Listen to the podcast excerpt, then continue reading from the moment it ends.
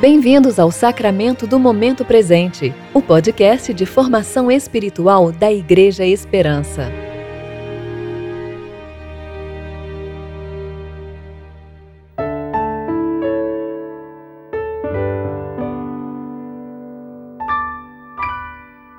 Primeiro de junho de 2020, segunda-feira. Tempo de reflexão, domingo de Pentecoste. Se alguém está em Cristo, nova criatura é. As coisas velhas já passaram, eis que tudo se fez novo. 2 Coríntios 5,17 Eu sou Fábio Seabra e hoje vamos meditar na carta de Paulo aos Romanos, capítulo 8, dos versos 18 ao 24.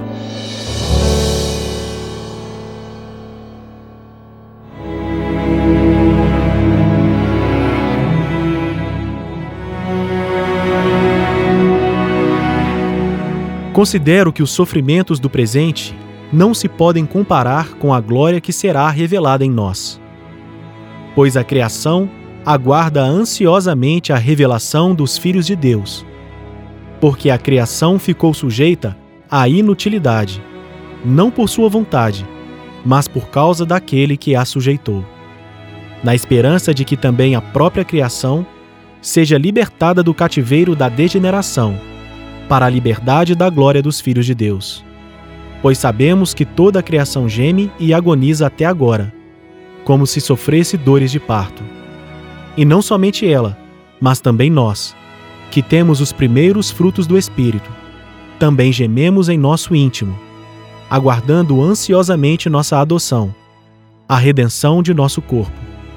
Porque fomos salvos na esperança, mas a esperança que se vê não é esperança Pois como alguém espera o que está vendo?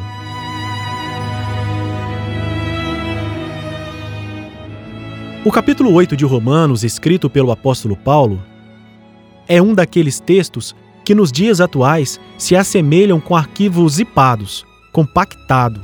Tamanha a riqueza e profundidade dos assuntos abordados pelo apóstolo. Hoje vamos nos concentrar na esperança cristã que Paulo está propondo nesse capítulo ele faz um paralelo dos sofrimentos, das dores, dos males presentes ante a glória eterna que para os filhos de Deus foi preparada. E não apenas nós, os que cremos e o confessamos como Senhor de todas as coisas, mas para todo o cosmos.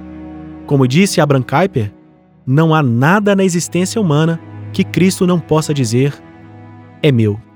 A criação geme com dores de parto. Por isso, Vamos perseverar mais um pouco. Vamos crer e confiar mais um pouco. Toda a dor desaparecerá.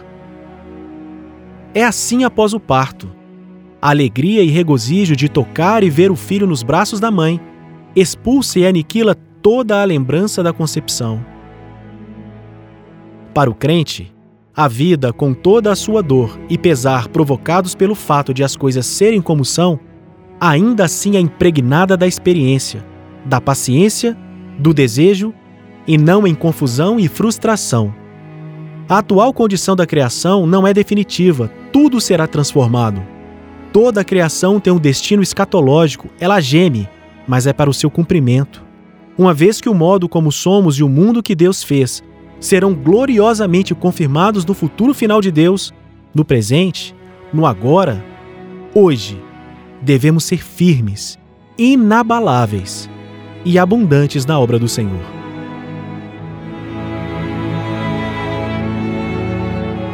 Oremos. Ó Deus, que diante do teu plano de redenção para a criação, o Senhor nos dê um coração voltado a conhecê-lo e animado em tuas promessas. Que possamos clamar alegres para que venha o teu reino confiantes em tuas maravilhosas obras, possamos naquele dia estar em tua augusta presença. Pelos méritos de Jesus Cristo, teu Filho, nosso Senhor, que vive e reina contigo e com o Espírito Santo, um só Deus agora e sempre. Amém.